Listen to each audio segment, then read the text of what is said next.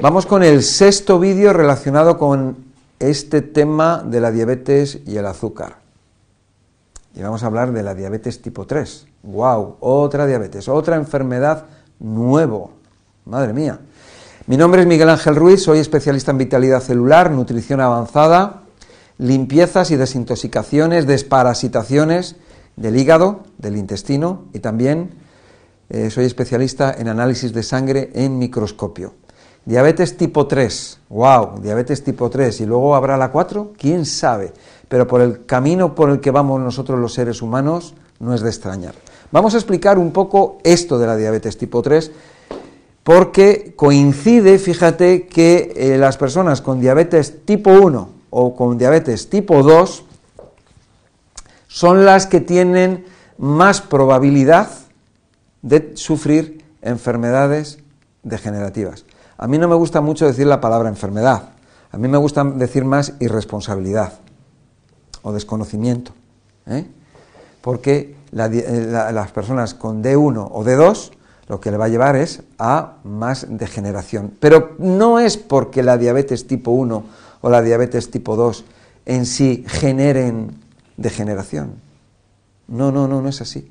O sea, una persona ya está en un proceso de degeneración o de intoxicación y entonces empiezan a, aflorar unos síntomas que pueden ser la diabetes o pueden ser eh, problemas de intestino o pueden ser problemas circulatorios o problemas de otra caída de cabello, problemas con la piel, etcétera, etcétera, etcétera.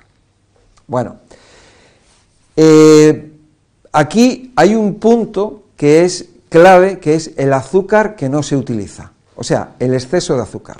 El exceso de azúcar lo que va a llevar es a que el, páncreas tenga que fabricar una cantidad muy grande de insulina. Eso por un lado.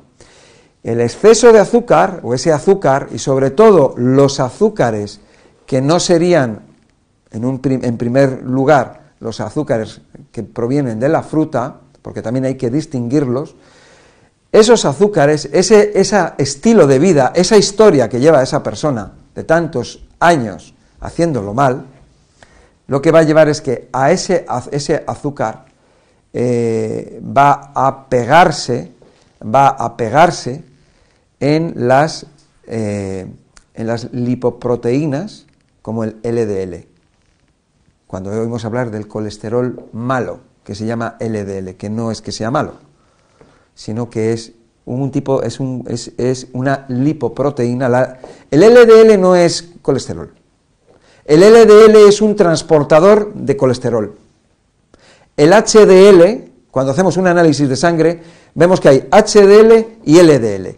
HDL significa alta densidad lipoproteína y el LDL significa baja densidad lipoproteína en inglés.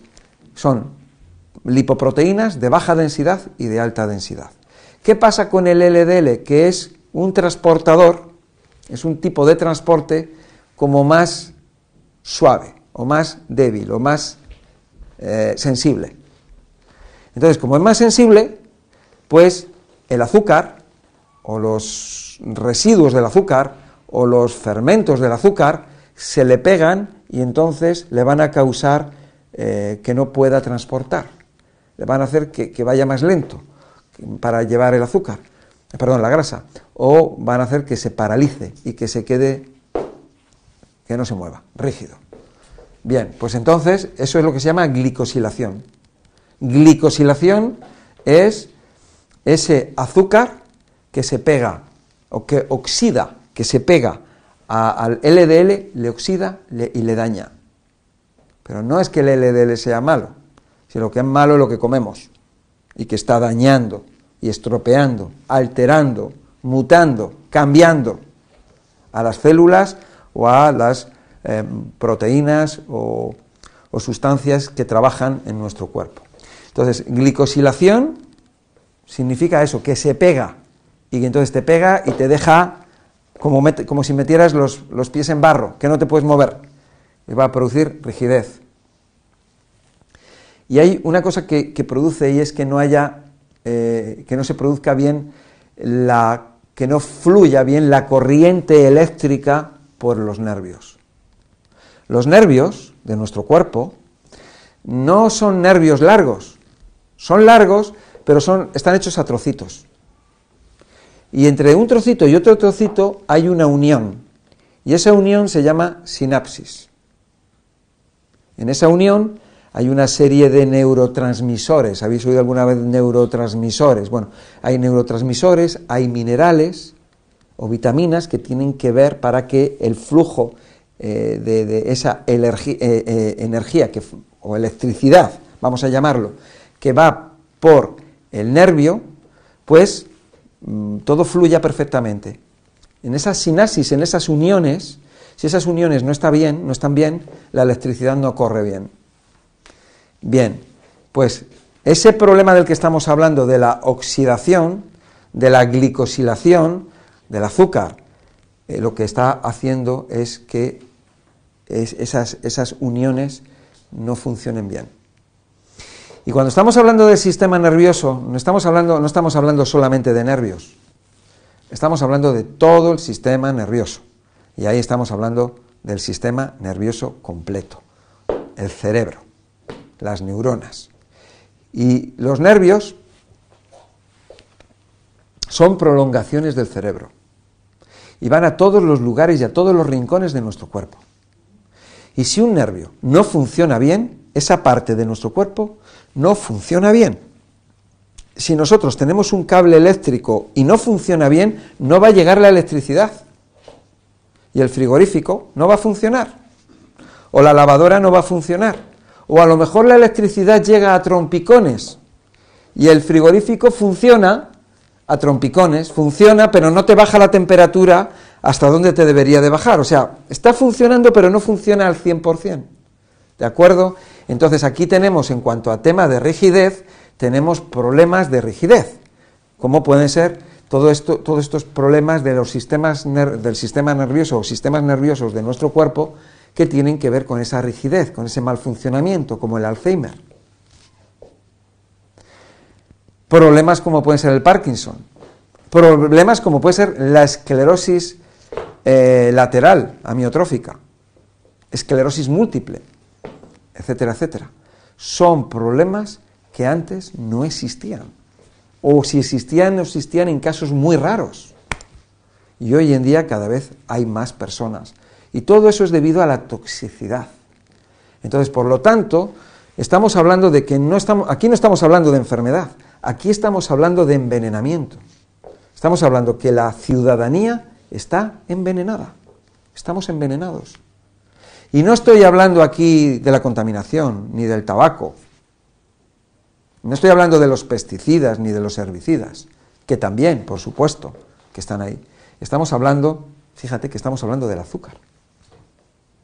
Estamos hablando de algo tan sencillo como el azúcar, algo tan adictivo como es el azúcar. ¿Vale? Entonces, si los niveles de azúcar están altos y no se metabolizan, no, no, no se utilizan y no, nuestro cuerpo no es capaz de transformarlos o de utilizarlos, y eso es la diabetes, eso es un indicador de toxicidad el hecho de que una persona tenga insulina en exceso en su cuerpo es un símbolo o un signo de toxicidad. El hecho de que una persona tenga exceso de peso es un signo de toxicidad. Y eso es un aviso de que cuidado, porque el día de mañana vas a tener función, vas a tener problemas funcionales en tu organismo. La toxemia daña funciones cognitivas, Estamos hablando ahora del sistema nervioso, funciones cognitivas, funciones a nivel del sistema del cerebro. Pero también la toxemia afecta a nivel mental y emocional. Los tóxicos afectan y hacen que una persona esté alterada emocionalmente o mentalmente o espiritualmente o a nivel cognitivo o, como, o a nivel como queramos llamarlo la persona puede estar más floja, la persona puede estar más nerviosa, la persona puede estar que no duerme, la persona puede ocurrir que se le crucen los cables, la persona puede estar más violenta, la persona puede estar más atontada por los venenos. Cuando una persona bebe alcohol, cuando una persona bebe alcohol, dependiendo de cada persona va a tener unos síntomas. Una persona bebe alcohol y se duerme. A lo mejor toma un poquito y se duerme. Otra le da por bailar, a otro le da por gritar, a otro le da por ponerse nervioso, otro no lo puede tomar porque le hace daño. Otra persona se pone violenta, otra le da por llorar, ¿Qué es el alcohol? El alcohol es un veneno. Y la persona cuando toma alcohol está envenenada. Todos los venenos actúan de la misma manera. Si nosotros tenemos venenos en nuestro cuerpo, eso, dependiendo de la persona, le va a afectar de una manera o de otra. Por eso hay tanto interés en lo del ayuno intermitente, los ayunos, el desintoxicarse, la dieta ketogénica, las dietas que sean lo más limpias posible, las dietas sin hidratos de carbono, las dietas sin almidón. Todo este movimiento, toda esta búsqueda, este interés que hay por parte de todos por tener buena salud, si os dais cuenta, si nos vamos dando cuenta, la gente va yendo a, a tomar más vegetales, a estar más en contacto con la naturaleza, que si hacer yoga, que si hacer relajación, que si hacer ejercicio, etcétera, etcétera. Cuidarse en la alimentación, a mezclar menos las comidas, a comer de una manera más ordenada, mejor, más limpia, más ecológica. Hacer los ayunos intermitentes, hacer ayunos, hacer limpiezas de intestino, hacer limpiezas hepáticas. Y cuando las personas hacen esto, las personas mejoran. Porque si las personas empeoraran, no se correría la voz y no lo harían. Las personas mejoran. Y yo estoy aquí en un centro, que es uno de los centros de nutrición y naturopatía más grandes de España, y hemos crecido precisamente de éxitos, por los éxitos. Nosotros no hemos crecido por subvenciones del gobierno, a nosotros no nos ha ayudado nadie, a nosotros quien nos ha ayudado habéis sido vosotros. Y vosotros si estáis aquí, si estáis aquí es porque tenéis éxitos, porque habéis conseguido algo y porque esta tecnología funciona. Y lo que pasa, el problema de esta tecnología es que es una tecnología tan potente que es increíble. La gente no se lo cree, pero poco a poco se lo van creyendo. Es increíble esta tecnología. Y además el problema que tenemos es que tenemos tantos datos falsos, tenemos tanta confusión, que ya nos han dicho tantas cosas que ya no nos lo creemos, ya no nos creemos las cosas que nos dicen. Pero cuando uno empieza y lo empieza a probar o lo empieza, empieza a encajar la información, esa persona, entonces, pues le ve la lógica, empieza a hacer algo, empieza a mejorar y por eso nosotros aquí en el centro tenemos más de 20.000 clientes hoy en día y más y creciendo. Entonces, ¿podrías hacer un resumen de lo que es la diabetes tipo 3? La diabetes tipo 3 básicamente es una intoxicación que se que genera desde que uno es pequeño o no pequeño, sino de la madre, porque si nosotros tenemos un cigoto, el cigoto es la primera célula del ser vivo, en la cual tenemos un espermatozoide y un óvulo, ya tenemos a una madre y a un padre ya envenenados, que van a generar un cigoto, y ese cigoto va a desarrollarse en la madre. Una madre que está comiendo, que está bebiendo, y no digo que fume o que beba alcohol, o que, que se contamine con contaminación, sino es una mujer que está comiendo, que está bebiendo, que toma azúcar, que tiene antojos de chocolate, etcétera, etcétera, y ese bebé, ese bebé, luego viene el mundo, pero ya viene, ya viene con su historia, mientras está en la barriga de la madre, y más atrás todavía. Y toda esa toxemia, todo ese estilo de vida, ese estilo de vida que enseñan a los niños que en vez de comer fruta tienen que ir comiendo azúcar y toman chupachús y caramelos y bollos y chocolate y luego pizzas y helados, etcétera, etcétera, eso es lo que lleva a que tengamos estos problemas de diabetes de tipo 1, tipo 2, o problemas de circulatorios, o problemas de metabolismo, etcétera, etcétera, y que ahora parece ser que la diabetes tipo 3 sería pues un nivel superior de daño en el organismo debido al mal metabolismo, el incorrecto metabolismo de los, de los nutrientes. Porque a lo que llaman diabetes tipo 3, que yo haya escuchado, es al Alzheimer. Por ejemplo, si ella ha dicho el Alzheimer, el Alzheimer, demencia senil, la esclerosis, todo lo que está relacionado con los eh, nervios, el sistema nervioso, todo lo que son las ramificaciones del cerebro que van hacia todo nuestro cuerpo. El Alzheimer. Sí, yo creo que lo he dicho antes, ¿no? ¿Vale? Pero que no es causado por la diabetes tipo 1 o la diabetes tipo 2, es causado por el, envenenamiento, es por, producido por la toxemia. La diabetes... O sea que la 1, la 2 y la 3 tienen la misma causa, eso es lo que las relaciona, básicamente. Tienen la misma causa, pero, pero es que cuando tú ves a una persona que tiene el colesterol, eh, que dicen que tiene el colesterol alto o que tiene eh, bueno, mejor dicho, aquí tengo que rectificar porque el colesterol alto no sería algo malo.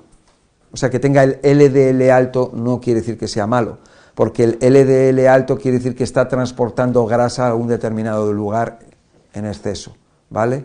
Que puede ser a la piel, a las membranas celulares donde se necesite, a la cabeza, al cerebro, donde se está reparando algo. Entonces a lo mejor la persona necesita una reparación y entonces hay más transporte de, el LDL se, detecta más en la sangre porque hay más transporte de, grasa. Yo es una cosa que yo veo, por ejemplo, cuando veo algún análisis de sangre. Cuando en el análisis de sangre, yo lo que, lo que veo es, viene la persona y me dice, mira, tengo el colesterol muy alto, y yo en la sangre, eh, que, o sea, se ella se refiere al LDL que está muy alto. Y yo cuando lo estoy viendo en la sangre, yo no estoy viendo eh, eh, cristales de colesterol. Sin embargo, me viene una persona que a lo mejor me dice, tengo el LDL lo tengo muy bien, en 150. Sin embargo, la sangre la tiene muy sucia, llena de cristales de grasa. Y entonces eso cómo puede ser? Porque son dos cosas diferentes. Una cosa es la grasa o la grasa podrida y otra cosa es el que transporta la grasa. Entonces el que transporta la grasa si es alto, si en sangre está alto, cuando haces un análisis de sangre eso no quiere decir que la persona esté mal. Es una confusión y es un error, porque se llaman lipoproteínas, lipoproteínas transportadoras de la grasa, pero que por supuesto que se pueden oxidar y se pueden dañar, por supuesto que sí. ¿De acuerdo?